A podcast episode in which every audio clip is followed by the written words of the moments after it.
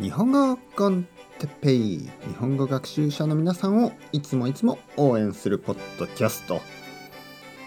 今日も日本語のオノマトペについてはいやっていきましょう。まだまだありますからね。早速始めるとまずひょっこり。ひょっこり。面白い音ですね。はい。ひょっこり。ひょっこりというのは何かこう急に出てくる感じですね。えー、例えばまあ公園で、えー、子供と遊んでいたら子供の友達がひょっこりと出てきた。ひょっこりと出てくるというのは突然ですね。なんかポンという感じで出てくる。あれ？ああ、何してるの？なんかひょっこり出てきたね。みたいなね。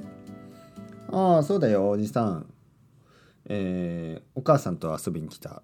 みたいなね。そんな感じ。おじさんですからね、僕はもう。ちょっとびっくりしますよね。あのー、気がついたらおじさんになってました。はい、僕は40歳だから、まあ、子供たちからすればおじさんなんですけど、あ、そんなおじさんのつもりはないんですけど、まあ、なんでしょう。はいはいはい。えー、おじさんがよくやってしまうことを、くちゃくちゃ食べる。くちゃくちゃ。くちゃくちゃ。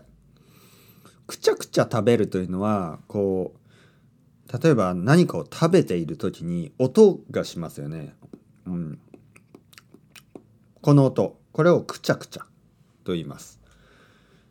気をつけなければいけないですね。くちゃくちゃ食べるとちょっと食べるマナーが悪い。ね。えー、くちゃくちゃ食べるのは悪いですけど、日本で例えばそばとかラーメンを食べる時にずるずる食べるのは悪くないです。パスタをずるずる食べるのは悪いかもしれません。ずるずるというのは麺ですね。何かヌードルを食べる時に音を出す時。この音ですね。このこの音ですね、えー、音が嫌いな人が多いと思いますけど日本では大丈夫です。日本では音を出した方がいいと言われているぐらいです。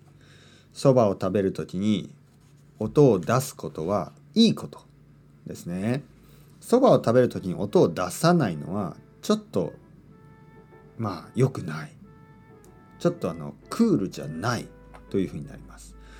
文化の違いですね、えー、例えばイタリアでパスタを食べる時にこうやって食べるとズルズル音を出すと悪い。